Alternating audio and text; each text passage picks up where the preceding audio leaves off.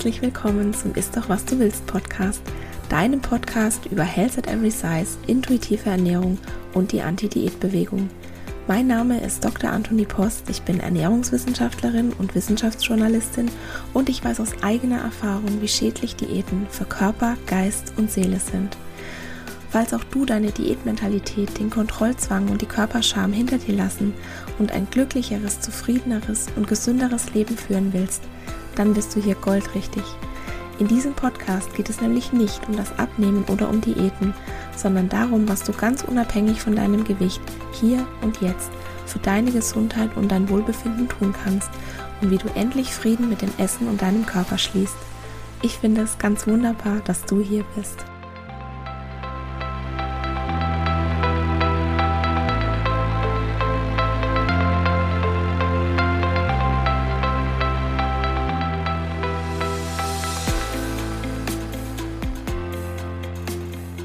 Hallo und herzlich willkommen zur Episode 44 Weniger essen, mehr bewegen Fragezeichen. Wie schön, dass du da bist. Heute erfährst du, warum Dicksein keine Frage der fehlenden Willenskraft ist und warum es sogar ein schlechtes Zeichen sein kann, wenn deine Diät plötzlich funktioniert. Ich habe schon so viel darüber geredet, welche Faktoren das Gewicht und die Gesundheit bestimmen, warum der Jojo-Effekt eine zu erwartende Reaktion deines Körpers ist, dass sich dein Körper in erster Linie vor dem Verhungern schützen will, wenn du Diät machst und dadurch Stoffwechselprozesse verändert, dass du weniger Energie verbrauchst und mehr Hunger hast, weil dein Körper einfach nicht unterscheiden kann, ob das eine erzwungene Hungersnot ist oder eine freiwillig auferlegte Diät. Für deinen Körper ist beides dasselbe und er reagiert auch in derselben Weise. Ich habe schon so viel darüber gesprochen und manchmal habe ich das Gefühl, jawohl, jetzt hat es mein Gegenüber verstanden. Und dann kommt ganz oft leider der Satz, ja, das macht alles total Sinn, was du sagst, und ich bin auch absolut dafür, dickfetten Menschen Respekt entgegenzubringen, aber ab einer bestimmten Größe ist das einfach nicht gesund. Und ganz ehrlich, mich erschöpft das. Mich erschöpft diese Fettphobie, die ständig überall von allen Seiten kommt, als wäre das das Totschlagargument, als wäre das das Allerwichtigste, ja, was ich mir denke oder was mich beschäftigt, wenn ich eine Person ansehe. Und diese Körperakzeptanz mit Größenlimit, die ist wirklich toxisch für unsere Gesellschaft. Und ich erkläre das jetzt nochmal wirklich ganz langsam zum Mitschreiben. Erstens, es ist verdammt übergriffig und äußerst respektlos, ungefragt die Gesundheit einer Person zu kommentieren. Punkt. Gesundheit ist etwas Privates und nur weil jemand dick ist, hast du nicht das Recht, dir ein Urteil zu erlauben. Das ist Constant Trolling und nichts anderes als bewusst oder unbewusst hinter Besorgnis versteckte Fettphobie. Ja, das sind harte Worte, die sollen auch jetzt hier da sein, wenn das auf dich zutrifft. Und es ist völlig okay, wenn es auf dich zutrifft, weil wir alle haben internalisierte Fettphobie. Aber dann wäre es doch vielleicht besser, wenn du mal an deinen Glaubenssätzen arbeiten würdest und nicht deine Probleme und deine Herausforderungen auf deine Umwelt projizierst. Wenn du also das Gefühl hast, du musst den Gesundheitszustand von dick, fetten Menschen kommentieren dann fang bitte bei dir selbst an und frag dich mal als allererstes, warum du dieses Bedürfnis überhaupt hast. Zweitens, Gesundheit ist keine moralische Verpflichtung. Auch wenn du dick bist, du bist niemandem schuldig, Gesundheit zu deiner Top-Priorität in deinem Leben zu machen. Du bist das, egal wer du bist, niemals niemandem schuldig. Deine Gesundheit ist, Punkt eins, deine Privatsache und was du dafür tust oder nicht tust, geht niemanden etwas an. Es gibt außerdem Menschen, die sind niemals gesund. Die haben eine chronische Krankheit oder sind behindert und denen wird es mit dieser Denkweise unserer Gesellschaft maximal schwer gemacht, weil wir eben in einer Gesellschaft leben, die Menschen nach ihrer Leistungsfähigkeit bewertet. Wenn du also von dem abweichst, was als in Anführungszeichen normal angesehen wird, dann führt das häufig zur Ausgrenzung aufgrund von Berührungsängsten. Das wird auch Othering genannt und Othering ist nicht nur die Ursache von unter anderem Rassismus, Sexismus oder Transfeindlichkeit, sondern auch von Ableismus. Das ist die soziale Ausgrenzung von Menschen mit Behinderungen und chronischen Krankheiten. Und daran muss sich etwas ändern. Gesundheit ist keine moralische Verpflichtung. Und selbst wenn du überhaupt nichts leistest, bist du ein wertvoller Mensch, einfach nur, weil es dich gibt. Drittens. Gesundheit beinhaltet immer auch mentale Gesundheit. Und wenn du Menschen beispielsweise aufgrund ihres Aussehens mit Vorurteilen begegnest, sie stigmatisierst und dadurch in Folge oft auch diskriminierst, dann trittst du ihre Gesundheit mit den Füßen. Sophie Hagen gibt in ihrem Buch Happy Fat auf die Frage, ist es eigentlich ungesund, dick zu sein? Eine großartige Antwort und die feiere ich so sehr und die unterschreibe ich tausendfach. Also sie stellt die Frage, ist es eigentlich ungesund, dick zu sein? Und ihre Antwort ist, du meinst, weil dicke Leute scheiße behandelt werden? Ja, dann ist dick sein auf jeden Fall ungesund. Falls du das Buch noch nicht gelesen hast, kann ich dir sehr ans Herz legen, das zu tun. Und viertens, es geht nicht darum, ob dickfette Menschen ein höheres Risiko für bestimmte Erkrankungen haben. Ja, das haben sie, leider keine Frage. Das Risiko ist aber vielleicht ein anderes, als wir denken. Und statt immer nur auf den Fettzellen rumzureiten, auf einem Körpergewebe, das wir auf der einen Seite zum Überleben brauchen und das auf der anderen Seite so sehr pathologisiert wird, müssen wir lieber mal drauf schauen, welche Wirkung unsere Umwelt auf unsere Körper hat. Und die wissenschaftliche Tatsache ist, wer dicke Menschen beschämt, macht sie dadurch aktiv kränker. So, das musste ich mir jetzt mal ganz kurz von der Seele reden. Das also vorneweg. Und jetzt kommen wir direkt zum Thema. Es ist nicht vorgesehen, dass wir vorsätzlich Gewicht verlieren. Und es ist verdammt gefährlich, dass wir von allen Seiten eingeimpft bekommen, dass jede jeder eine schlanke Figur haben kann, wer sich nur genügend anstrengt. Das baut einen ungeheuren Druck auf. Und du kannst einfach nicht gewinnen. Langfristig scheitern über 95 Prozent der Diäten. Und das liegt nicht an der Willenskraft, sondern das ist reine Biologie. Das ist zu erwarten. Und doch hörst du von allen Seiten, das ist nur eine Ausrede, streng dich mehr an. Wenn du es wirklich willst, schaffst du es auch. Wenn du es dir wirklich wert bist, dann. Das ist Manipulation. Das gesamte Geschäftsmodell der Diätindustrie baut darauf auf, dass du diese Scham verspürst, weil du es nicht schaffst und deswegen immer wieder zurückkommst, um die Produkte zu kaufen und die nächste Diät pardon, den nächsten Lifestyle auszuprobieren, der dir diesmal ganz sicher die magische Lösung aller deiner Probleme verspricht. Diese Scham hält die Diätindustrie am Leben und beschert ihr Milliarden Umsätze. Diese Scham führt aber auch dazu, dass dickfette Menschen beispielsweise seltener zum Arzt zur Ärztin gehen, weil sie erwarten müssen, dass sie für ihr Gewicht beschämt werden auch wenn sie beispielsweise nur eine Überweisung oder irgendein Medikament haben wollen. Und diese Scham führt dazu, dass dicke Menschen später mit ihren Beschwerden hingehen und dann ist die Krankheit möglicherweise fortgeschrittener und nicht mehr heilbar oder schlechter behandelbar. Es ist kein Wunder, dass dicke Menschen statistisch gesehen kränker sind. Sie sind PatientInnen zweiter Klasse. Natürlich nicht bei jeder Ärztin und mir liegt es auch wirklich fern, hier Ärztinnen zu beschämen. Ja, ich möchte hier nicht alle über, ein, über einen Kamm scheren, selbstverständlich nicht. Ich kenne nur leider keine dicke Person, die nicht schon mal eine schlechte Erfahrung aufgrund ihres Gewicht beim Arzt, bei ihrer Ärztin gemacht hätte. Und diese falsche Annahme, dass jede, jeder schlank sein kann, wer sich nur genügend bemüht, und diese falsche Annahme, dass ein hohes Körpergewicht auf jeden Fall krank macht und Krankheiten und Beschwerden automatisch besser werden, wenn man abnimmt, führt auch dazu, dass Ärztinnen gegebenenfalls wichtige Therapiezeit verstreichen lassen. So viele dicke Menschen machen die Erfahrung, dass ihnen erstmal gesagt wird, sie sollen abnehmen. Das liegt an ihrem Gewicht. Und das ist so gefährlich, Aber diese falschen Annahmen, die schaden nicht nur dickfetten Menschen, sondern auch bei schlanken Menschen werden Krankheiten aus internalisierter Fettphobie übersehen.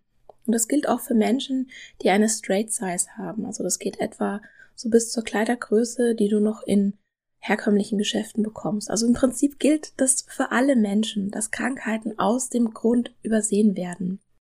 Wenn du plötzlich und scheinbar mühelos abnimmst, und ich meine nicht bei deiner ersten Diät, da geht es immer ganz leicht, sondern wenn du schon eine längere Diätkarriere hinter dir hast und schon tausend Sachen ausprobiert hast und nie hat es geklappt und so plötzlich ist es ganz leicht, dann sollten bei dir wirklich überdimensionale Warnblinklichter angehen. Nochmal, es ist nicht vorgesehen, dass unser Körper in kurzer Zeit viel Gewicht verliert. Das ist immer ein Warnsignal und da kann eine ernsthafte körperliche Erkrankung dahinter stecken, beispielsweise Krebs oder eben auch eine ernsthafte mentale Erkrankung wie eine Depression oder eben auch eine Essstörung. Und ich lese gerade das Buch von Meg Box und die beschreibt darin, das Buch heißt Fitness for Everybody, Triggerwarnung übrigens für dieses Buch. Ähm, sie beschreibt darin, was sie gemacht hat, um schlanker zu werden. Und ihren Arzt hat es gar nicht interessiert, wie ungesund diese Methoden waren. Der hat gar nicht nachgefragt. Der hat immer nur gesagt, super, super, das Gewicht sinkt, machen Sie weiter. Und sie hat sich wirklich kaputt gemacht mit diesen Methoden, die sie da angewandt hat. Und das ist einfach so ein Problem. Menschen, die schnell und viel abnehmen, die werden leider in unserer Gesellschaft gefeiert. Und dabei sollten wir uns lieber fragen, was steckt denn da dahinter? Fehlt diesem Menschen etwas? Braucht dieser Mensch Hilfe? Das sind die Fragen, die wir uns stellen sollten, wenn wir einen großen vorsätzlichen Gewichtsverlust sehen. So, und der zweite Satz, der in der Regel kommt, wenn ich über die Ursachen für ein hohes Körpergewicht spreche, ist, aber niemand zwingt dicke Menschen zum Essen. Die haben das selbst in der Hand. Ja, die haben das in der Hand. Die haben das genauso in der Hand, wie du in der Hand hast, ob du atmest oder nicht. Essen ist für unser Überleben genauso wichtig wie Atmen. Und viele Menschen, die auf Diät sind oder gezügelte Esser, die sagen ganz oft solche Sätze wie, wenn ich ein Stück Schokolade esse, dann kann ich nicht mehr aufhören. Oder mir fällt es leichter, keinen Kuchen zu essen als nur ein Stück. Oder wenn ich die Chipstüte aufmache, dann inhaliere ich die. Und ich habe solche Sätze früher übrigens auch gesagt. Und auch ich hatte dieses Gefühl, wenn ich eine einzige klitzekleine Ausnahme mache, dann verliere ich völlig die Kontrolle. Und dieser gefühlte Kontrollverlust, das sind diese ganzen kleinen Zellen deines Körpers, die gerade versuchen, dein Leben zu retten. Das ist zu erwarten, wenn du eine gezügelte Esserin bist. So, und jetzt kommen wir mal zur Analogie mit dem Atmen. Geh mal mit dem Kopf unter Wasser und halte die Luft an. Zum Anfang fühlt es sich so an, als könntest du das ewig durchhalten. Und dann relativ schnell schreit jede einzelne Zelle deines Körpers, jetzt tauch endlich auf und hol Luft. Und irgendwann brennen deine Lungen. Und dann musst du einfach auftauchen, ob du das jetzt willst oder nicht. Und dann durchbricht dein Kopf die Wasseroberfläche. Und nein, du atmest nicht nur so vorsichtig ein bisschen ein, so Nee, du schnappst wirklich gierig nach Luft. Es ist ein Du machst einen großen, tiefen Atemzug. Und niemand würde sagen, ach du Schande, die ist süchtig nach Luft. Boah, die hat aber ihre Kontrolle über ihre Atmung verloren. Was stimmt mit der nicht? Oder, du meine Güte, die hat doch heute schon so viel geatmet. Kann die sich nicht mal ein bisschen am Riemen reißen? Ich übertreibe jetzt ein bisschen, aber damit du einfach merkst, wie lächerlich das ist, wie wir unser Grundbedürfnis nach Nahrung behandeln.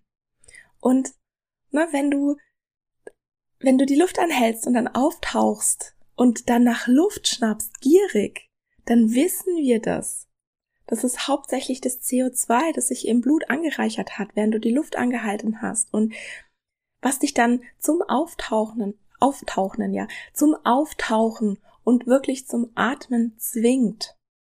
Wenn du die Luft anhältst, dann kannst du bzw. dein Körper mit den Sauerstoffreserven, die du, die hast du in Lunge, in Blut und im Gewebe, du kannst damit eine Weile auskommen. Aber beim Atmen nimmt der Organismus ja nicht nur Sauerstoff auf, sondern er gibt auch Kohlendioxid ab. Und Kohlendioxid ist ein Abfallprodukt aus deinem Stoffwechsel und es möchte der Körper so schnell wie möglich wieder loswerden. Und wenn dieses Kohlendioxid nicht ausgeatmet wird, weil du ja gerade die Luft anhältst, ja, dann steigt der CO2-Spiegel im Blut an. Und ab einem bestimmten Schwellenwert ist dann die sogenannte Atemreizschwelle erreicht. Und dann musst du auftauchen und weiteratmen. Und diese Schwelle kannst du durch Training so ein bisschen nach hinten verschieben. Also sie ist nicht bei jedem Menschen gleich, aber irgendwann erreichst du diese Schwelle. Und dann hast du keine Wahl mehr. Beziehungsweise du hast eine Wahl, aber die andere Wahl ist, du stirbst. Also entweder du atmest oder du stirbst. Und genauso ist es letztendlich beim Essen auch. Wenn du dieses lebensnotwendige Grundbedürfnis unterdrückst, dann setzt dein Körper Himmel und Hölle in Bewegung, dass du Nahrung zu dir nimmst. Und je mehr du dieses Pendel in die eine Richtung auslenkst, also je weniger du isst, umso heftiger wird es dann an einem gewissen Punkt in die andere Richtung schwingen. Und dann hast du, ja, einen Essanfall. Also das ist auch wirklich zu erwarten. Und was ich jetzt sage, das wird sicher einigen nicht gefallen, weil soziale Ungerechtigkeit eine unangenehme Wahrheit ist. Aber Privilegien werden einem in die Wiege gelegt.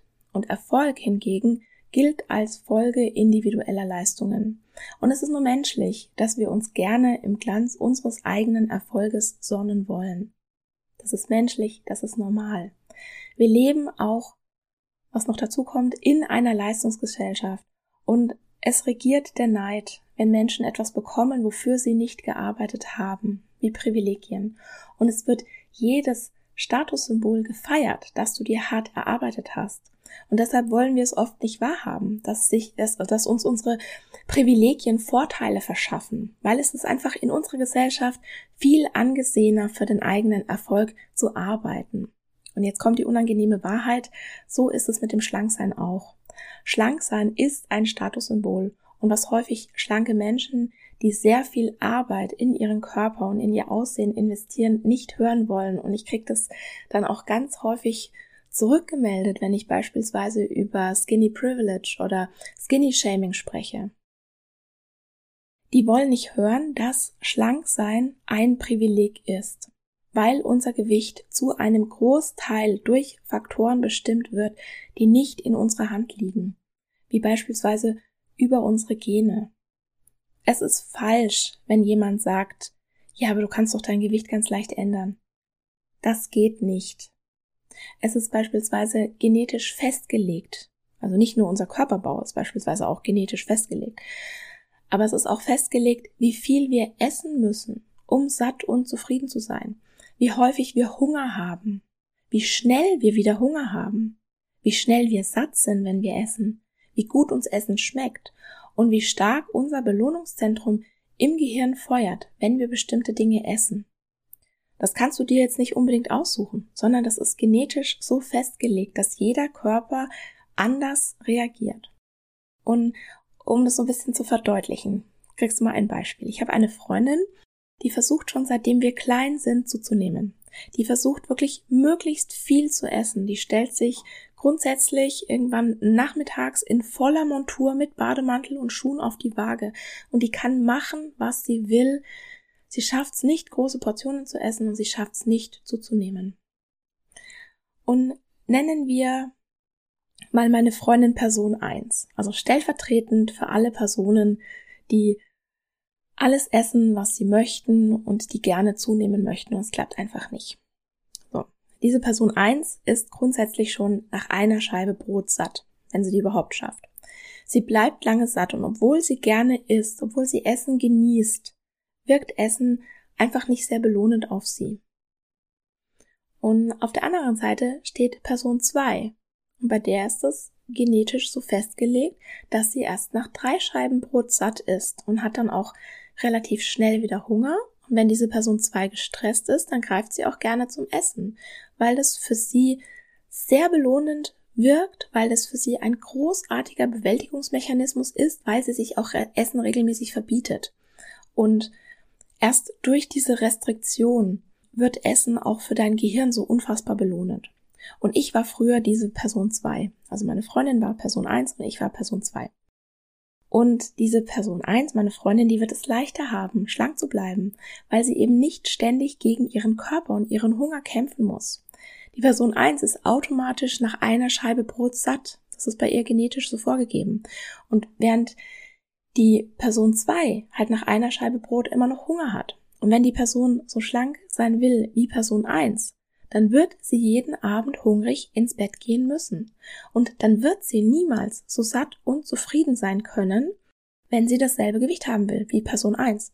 Und eventuell kann sie nie dasselbe Gewicht haben wie Person 1, egal wie sehr sie ihren Hunger und ihre Bedürfnisse unterdrückt, weil ihr Körperbau und ihre Genetik das gar nicht hergeben und sie ja höchstwahrscheinlich auch eine ganz andere Geschichte hat. Und wir wissen ja, dass auch viele Umweltfaktoren unser Gewicht beeinflussen, viel mehr noch als Ernährung und Bewegung.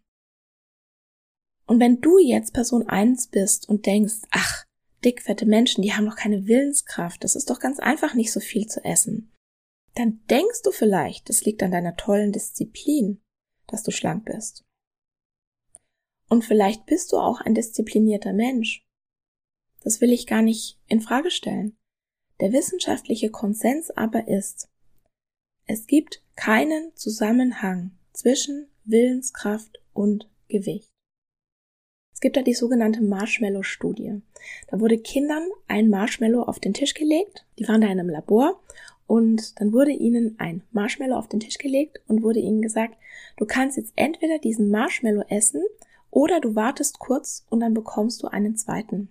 Und dann sind die WissenschaftlerInnen aus dem Raum raus, ich glaube unter einem Vorwand, und haben die Kinder allein gelassen gelassen. Und dann haben sie die Kinder beobachtet, wie die da vor diesem Marshmallow saßen und so mit sich gerungen haben. Ne? Soll ich den jetzt gleich essen? Möchte ich vielleicht doch lieber den zweiten haben? Wenn ich jetzt warte, dann ne, habe ich mehr. Und es ist total spannend, weil diese Kinder wirklich mit sich ringen. Und du siehst ja Kindern immer am Gesicht, also die sind ja wie so ein offenes Buch und du siehst ja wirklich ihnen am Gesicht an, was in ihnen vorgeht. Und es ist total spannend, das zu beobachten. Und manche Kinder haben den Marshmallow relativ gleich gegessen und manche Kinder haben gewartet.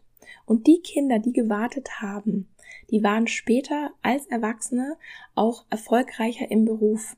Und das haben die ForscherInnen darauf zurückgeführt, dass diese Kinder, die warten konnten, mehr Disziplin, mehr Willenskraft hatten. Also es gab da ein langes Follow-up. Diese Kinder, die wurden lang nachuntersucht und dann auch immer wieder befragt. Und wenn Gewicht eine Frage der Willensstärke wäre, dann hätten die Kinder, die auf den zweiten Marshmallow gewartet haben, schlanker sein müssen.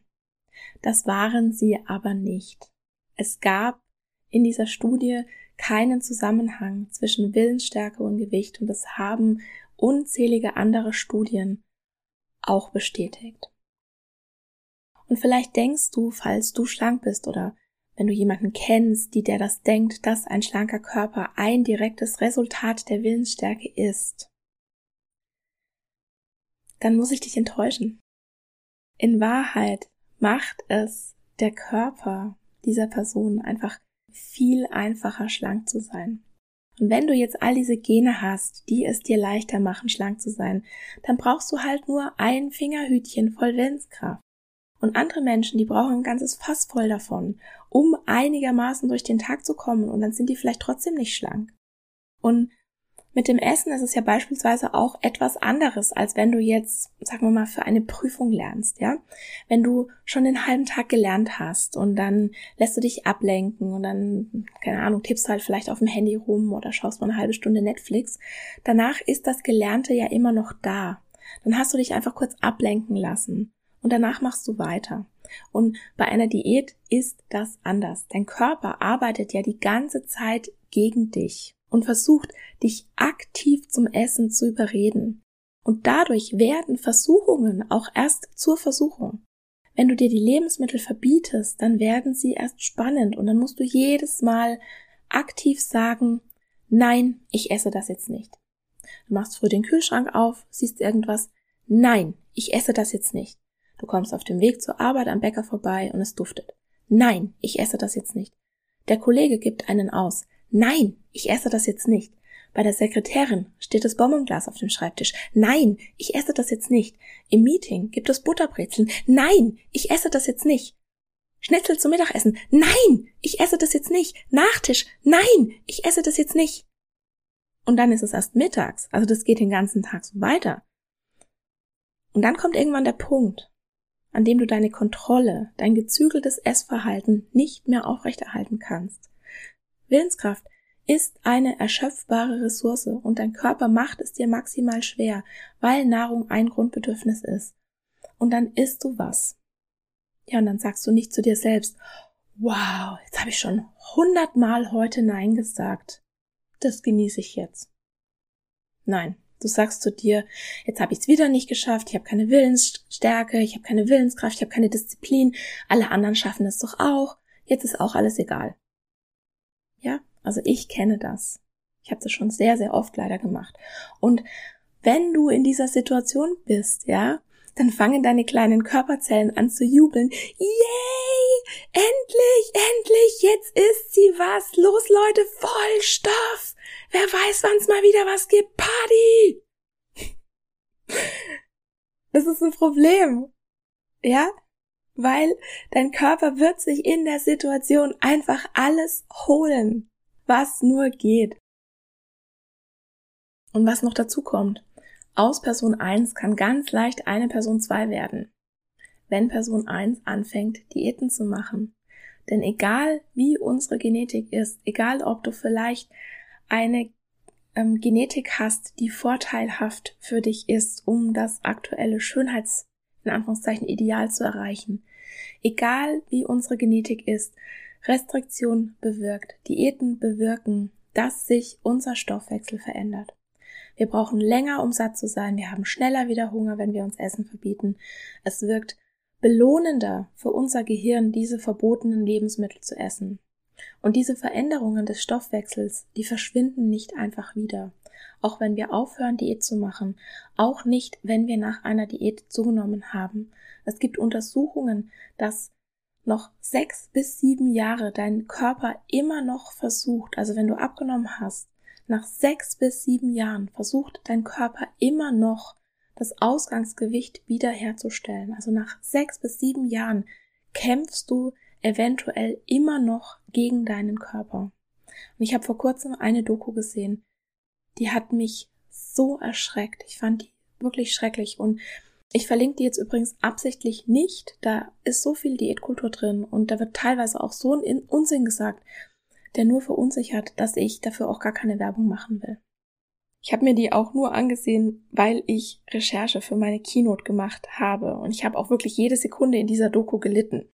In dieser Doku wird eine ehemalige Teilnehmerin von The Biggest Loser, und das ist für mich eine der schlimmsten TV-Shows ever, die gehört verboten wenn du mich fragst. Und ich verlinke dir gerne einen Blogpost dazu, warum ich das denke. Und diese Teilnehmerin, die wird interviewt und die hält seit drei Jahren ihr Gewicht. Und ja, sie ist eine der wenigen, die das in Anführungszeichen geschafft haben, aber sie zahlt auch wirklich den Preis dafür. Die macht jeden Tag mehrere Stunden Sport, die hat sehr essgestörte Tendenzen in Bezug auf ihre Ernährung und sie sagt wortwörtlich, mein Körper meint, er müsse Kilo schwerer sein. Genau das Gewicht, das sie abgenommen hat, nennt sie da. Und ich kämpfe jeden Tag dagegen an, dass er es nicht wird. Also wirklich O-Ton. Das sagt die wortwörtlich in dieser Doku. Und die sieht dabei aus, als würde ich gleich anfangen zu weinen. Und ich habe geweint. Ich habe das mir angeguckt und ich habe geheult, weil mir das so leid getan hat, dass diese Frau ihren Körper zu ihrem Lebensinhalt gemacht hat. Sie macht nichts anderes. Sie hat keine anderen Hobbys außer Kochen und Trainieren neben ihrer Arbeit und ihren Kindern. Nichts. Und was mir wirklich das Herz gebrochen hat, sie hat gesagt, wenn sie abends mal ein paar Minuten Zeit für sich hat, dann quetscht sie noch schnell ein Workout rein. Und dafür hat sie jetzt mit sehr, sehr viel Aufwand eine Straight Size im oberen Bereich, beziehungsweise schon im Übergangsbereich zum Small Fatty. Und ich frage mich wirklich, wie fair kann es sein, dass unsere Gesellschaft verlangt, dass diese Frau niemals satt oder zufrieden ist, niemals ohne Schuldgefühle essen kann, ständig auf alles verzichtet und ihr komplettes Leben auf ihren Körper ausrichten muss. Ist es wirklich gesund, mehrere Stunden Sport pro Tag zu machen, die eigenen Bedürfnisse so zu übergehen und in jedem Augenblick des Tages den eigenen Körper zu kontrollieren, weil die Angst wieder zuzunehmen so groß ist? Ist es gesund, gegen den eigenen Körper zu kämpfen? Und ich sage nein. Wenn du das aktiv machen möchtest, also wenn du das machen möchtest, wenn du dich aktiv dafür entscheidest, dass dein Aussehen und dein Körper dein Lebensinhalt sein soll, ja, dann ist es okay. Das ist deine Entscheidung. Es ist dein Körper, deine Entscheidung. Ich möchte hier in diesem Podcast alle Menschen abholen, die glauben, Sie müssten das machen. Sie müssten einen perfekten Körper haben, um wertvoll zu sein. Die glauben, ungesunde Verhaltensweisen wählen zu müssen, um einem bestimmten Anspruch zu genügen. Die glauben, dass Verzicht und die eigenen Bedürfnisse zu ignorieren sie in ein glückliches Leben führen wird. Ich möchte hier die Leute abholen, die glauben, Diäten seien die Lösung ihrer Probleme obwohl sie es eigentlich besser wissen und obwohl sie es schon so oft versucht haben und wieder und wieder enttäuscht wurden. Und ich habe das auch schon öfter gesagt, du kannst dich weder in die Selbstliebe hassen noch in die Essensfreiheit hungern. Mit jeder Diät zerstörst du ein Stück weit das Vertrauen, das dein Körper in dich haben möchte. Mit jeder Diät gibst du deinem Körper ein Warnsignal, dass er sich nicht darauf verlassen kann, immer genügend Essen zu haben. Dein Körper arbeitet immer für dich. Er ist dein bester Freund, deine beste Freundin und will dich immer beschützen. Er wird Vorkehrungen treffen, dass ihr beide als Team die nächste Hungersnot besser übersteht. Und für deinen Körper ist es völlig egal, ob diese Hungersnot freiwillig oder erzwungen ist. Und du weißt, mit Diät meine ich jede Ernährungsweise, die dir sagt, wann, wie, und wie viel und was du essen darfst, um vorsätzlich Gewicht zu verlieren. Und es ist auch immer die Frage, ja, wir folgen ja alle einer bestimmten Ernährungsweise und die Frage ist ja immer, fühlt sich das wie eine Diät an? Ja? Und da bitte ganz ehrlich sein. Also sobald sich das wie eine Diät anfühlt, sobald du ja dieses Gefühl von Restriktion hast, dieses Gefühl von Verzicht hast, sobald du Schuldgefühle beim Essen hast, dann machst du eine Diät, auch wenn du das vielleicht nicht so nennst. Und die Episode heißt ja weniger essen, mehr bewegen, Fragezeichen. Ist das der Schlüssel zu einem schlankeren Körper? Nein. Für den Großteil aller Menschen ist das nicht der Schlüssel mit Diäten oder gezügeltem Essen und jedem Lifestyle, der dir eben sagt, wann, was und wie viel du essen sollst, um vorsätzlich Gewicht zu verlieren, erreichst du in der Regel genau das Gegenteil von dem, was eigentlich dein Ziel ist. Der bewusste Wunsch, Gewicht zu verlieren, führt in 19 von 20 Fällen langfristig zu einer Gewichtszunahme. Die Wahrscheinlichkeit, eine Essstörung zu entwickeln aus einer Diätkarriere heraus, ist statistisch gesehen etwa viermal höher als eine Gewichtsabnahme zu halten. Und ich sage dir das alles nicht, um dich zu entmutigen. Ich sage dir das, weil ich nicht möchte, dass du weiterhin einer falschen Hoffnung nachläufst, die Taschen anderer Menschen voller Geld machst und du zum Schluss noch blöder dastehst als zu Beginn. Die Frage ist nämlich gar nicht, ob Diäten dir schaden, Das tun sie in 100% der Fälle. Die Frage ist nur, wie viel? Wie sehr beeinflusst dich dein Essverhalten, beispielsweise deine Träume auszuleben? Ja? Wie viel nehmen dir Diäten? Was kostet es dich, einem bestimmten Schönheitsideal entsprechen zu wollen? Und wie fühlt es sich an, wenn du vielleicht alles dafür tust und dem trotzdem nicht entspricht? Was macht es mit dir? Was macht es mit deinem Körper? Was macht es mit deinem Geist? Bist du bereit, diesen Preis zu zahlen mit allem, was dazugehört? Und ich bin es nicht mehr. Mich haben Diäten schon so viel gekostet und ich bin davon überzeugt, dass ich heute sicher gesünder und höchstwahrscheinlich auch schlanker wäre, wenn ich nie eine Diät gemacht hätte. Nicht, dass mit meinem Körper oder mit Dicksein irgendwas nicht in Ordnung wäre. Diese ganze Diskussion mit Dicksein ist ungesund und es muss etwas gegen das Körperfett getan werden und die Dicken sollen sich einfach mal ein bisschen mehr anstrengen. Das ist keine Lösung. Und ne, die Gesellschaft will was verhindern, dass beispielsweise die Gesellschaft dicker wird. Und es wird aber genau da angesetzt, ja, wo es das Problem letztendlich verschlimmert. Also es gibt einfach die Studien, dass wenn du als Teenager schon Diät machst, dann bist du, ah, das muss ich nochmal raussuchen, ich verlinke das dann in der, ähm, in den Show Notes, du bist dann drei oder fünfmal wahrscheinlicher als Erwachsene dicker. Also aus dicken Kindern, ja, werden vielleicht auch dick, dicke Erwachsene. Nicht, weil die Kinder so viel essen, ja, oder weil diese Kinder so viel, so willensschwach sind, sondern weil diese Kinder schon als Kinder auf Diät gesetzt wurden, weil sie einfach konstant gesagt bekommen, du entsprichst äh, diesen Ansprüchen, die die Gesellschaft an dir hat, nicht und du musst was verändern. Und dann wird aber genau diese Sache gewählt, ja, die zu dem Gegenteil führt, was sie eigentlich bewirken soll. Diäten sind einfach keine Lösung, mit denen wird an der Oberfläche an etwas rumgedoktort, was das Problem nicht löst, sondern nur noch verschlimmert. Und, das darf man auch nicht vergessen, was aktiv Schaden anrichtet.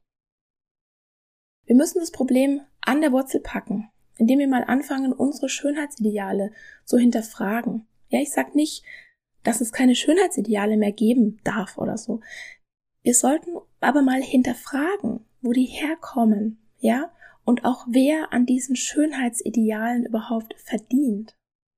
Es wird uns mit Diäten eine Lösung verkauft für ein Problem, das es nicht gibt, mit einem Produkt, das nicht nur nicht hilft, sondern aktiv Schaden anrichtet. Und dann gibt ihr noch eine ganze Industrie plus unser Gesundheitswesen die Schuld, dass du zu blöd warst, dass du dich nicht genügend angestrengt hast. Dabei ist es nicht mal so, dass dicke Menschen sich weniger bewegen oder mehr Fastfood essen würden. Ich habe jetzt gerade wieder so eine ganz große ähm, Analyse gesehen, wo sie durch alle Bevölkerungsgruppen und, und ähm, Gewichtsklassen, sage ich jetzt mal, oder Gewichtsgruppen gefragt haben, wie ernährst du dich? Ja, und es war komplett gleich. Da gab es einfach keine Unterschiede. Dicke Menschen haben sich ein bisschen weniger bewegt.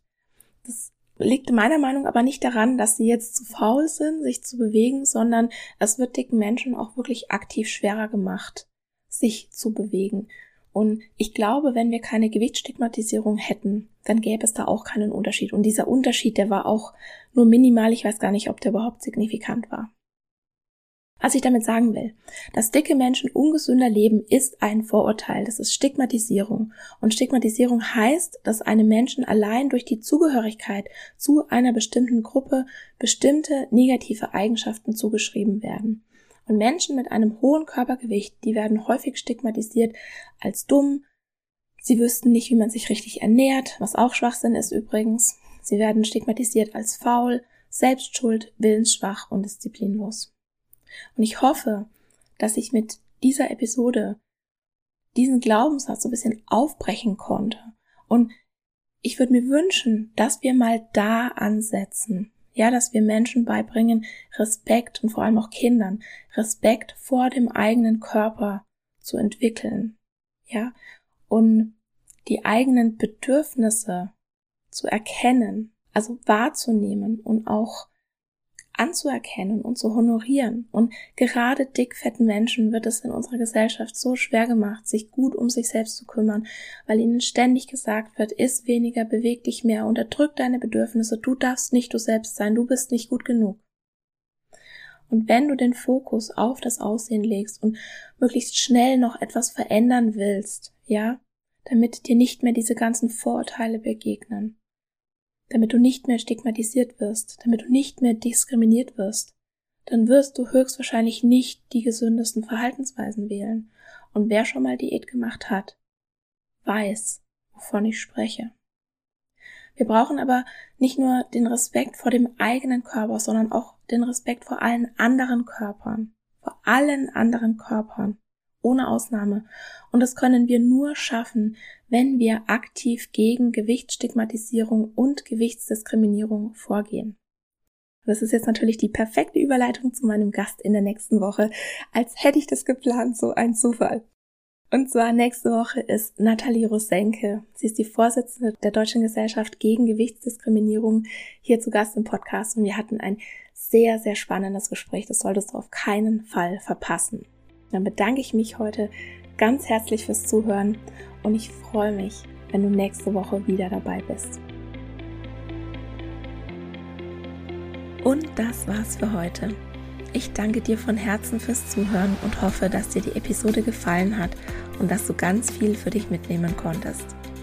Falls du denkst, dass es da draußen jemanden gibt, dem der Podcast auch gefallen könnte, dann freue ich mich, wenn du dieser Person davon erzählst oder ihr gleich den Link zum Podcast weiterleitest. Ganz besonders würde ich mich auch freuen, wenn du bei iTunes den Ist doch was du willst Podcast bewertest, denn damit hilfst du anderen Menschen dabei, den Podcast zu finden und das Konzept von Health at Every Size kennenzulernen. Ich freue mich immer von dir zu hören und gerne kannst du bei Instagram at Dr.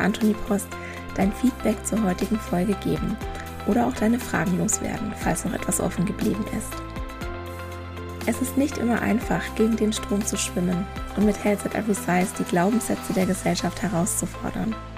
Und daher möchte ich dir gerne 4x10 Antworten gegen Fettphobie und Bodyshaming an die Hand geben, sodass du in verschiedenen Situationen wie in der Familie, auf der Arbeit, beim Arzt oder beim Essen nie wieder sprachlos bist, wenn jemand deinen Körper oder deine Essensauswahl beschämt. Du kannst dir die Antworten kostenlos runterladen auf meiner Homepage www.antonipost.de und ich habe dir den direkten Link zum Freebie auch in die Shownotes gepackt. Der erste Schritt in dein neues Leben ist, die Diätmentalität in Frage zu stellen und zu begreifen, dass dir Diäten niemals das geben werden, wonach du dich eigentlich sehnst. In diesem Sinne, isst doch was du willst und alles Liebe, deine Antonie.